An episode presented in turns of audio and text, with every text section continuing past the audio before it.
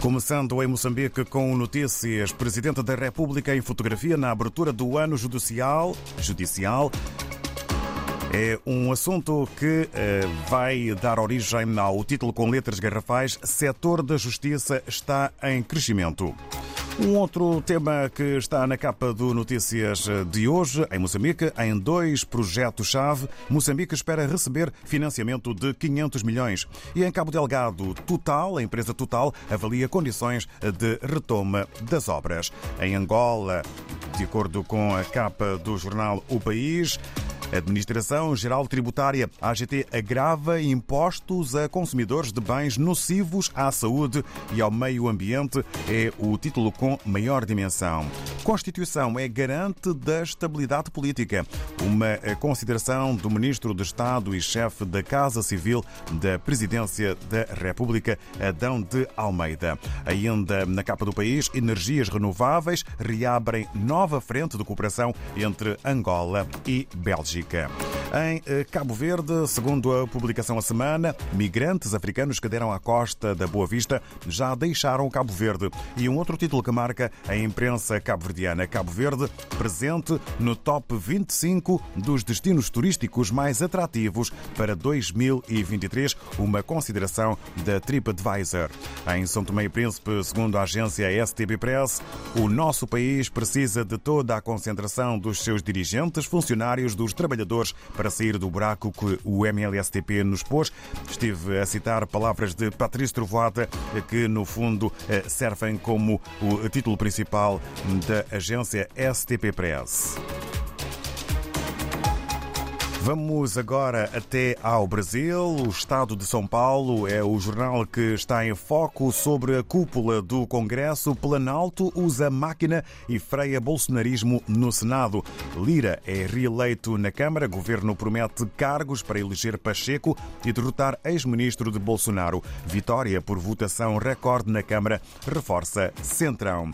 O destaque que já foi aqui dado pela jornalista Paula Borges está em fotografia na capa do jornal brasileiro Estado de São Paulo, Porta-Aviões São Paulo, Marinha decide afundar navio. Aqui uma fotografia da imponente embarcação. Regressamos agora à África para estarmos em Climane, no Diário da Zambésia, para sabermos o que podemos ler na mais recente edição. Bom dia, David. Bom dia também ouvintes da RDP África. Ah, por essas bandas já não é Auxene, é Muliba, não é? Muliba, muito bem. Muliba, exatamente, David. Por aqui falamos Muliba. E, e como Stuart, desculpa fazer a publicidade, o Stuart, como sempre diz, Niliba, obrigado por nenhum. Significa estamos bem e, e nós sabemos deste lado. Portanto, aqui é sempre Muliba. Muito bem, e, vamos então agora ao jornal. O Jornal Diário da Zambésia de hoje, de fato, destaca, uh, traz uma, uma gama de destaques com, com particular atenção para a abertura do ano judicial. Como se sabe, a uh, 1 de fevereiro de cada ano o país para para celebrar ou abrir o ano judicial. E este ano os discursos na província da Zambésia e na cidade de Climane em particular, onde as cerimônias centrais ao nível desta província decorreram, que tudo foi focado, foi virado para as eleições autárquicas, aliás, deste ano, 11 de, 11 de outubro. Um, a família da magistratura, ao nível da província, pretende que um, hajam eleições sem grande barulho, portanto, no que concerne aos processos judiciais e, e também o envolvimento dos partidos políticos. Por isso, ano judicial abre com olhos nas eleições. Esta é a manchete fotográfica que faz uso do Diário da Zambésia.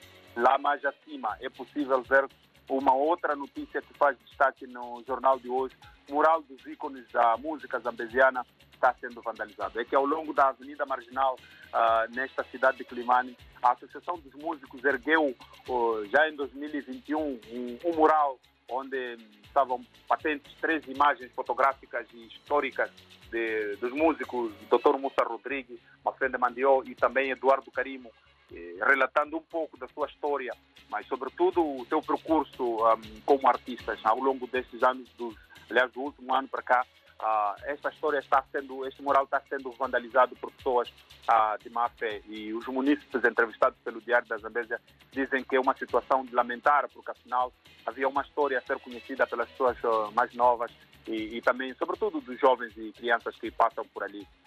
Esta é a manchete também que se pode ver no cantinho direito da, da edição de hoje do Diário da Zambésia. Hoje também é possível ver que alunos com necessidades especiais não sabem onde estudar. É que alunos com necessidades especiais que terminaram a sexta e sétima classe que vão este ano para o ensino secundário não têm onde estudar. Ah, o setor de educação ainda não preparou condições para que esta camada social possa receber aulas. Por isso é que o presidente da Fundação ah, de Pessoas com Deficiência, ah, Gracio Armando, está preocupado e diz que essa situação vai levar ou vai fazer com que muitos alunos com essa idade fiquem de fora e, e isso pode, pode frustrar e também pode trazer consequências muito graves a esta camada social. Hoje também é notícia aqui no Diário da Zambésia um, a questão do, do, do, desporto. O ferroviário de Climane, único representante que a província da Zambésia tem rumo a Moçambola, desta, deste ano, que arranca oficialmente a 8, de, a 8 de abril, diz que não quer fazer turismo neste campeonato. O, exclusivo, o treinador do Ferroviário de Climane, Rogério Balati, mais conhecido por Zulo, diz que o Ferroviário vai dar tudo o que tem e não quer lutar pela manutenção, mas sim pelos lugares primeiro para representar condignamente a província da Zambésia. É quinta-feira e a quinta-feira é uma opinião preto no branco e lembra um, umas velhas histórias que vale a pena ver. David e ouvintes da RDP África, estas eh, e outras notícias podem ser acompanhadas um, ah, ao longo do dia no nosso www.diariodazambeza.co.mz e também nas nossas plataformas das redes sociais. Nós voltamos para aqui na próxima quinta-feira, se Deus quiser. E até lá, um abraço muito grande tamanho do mundo.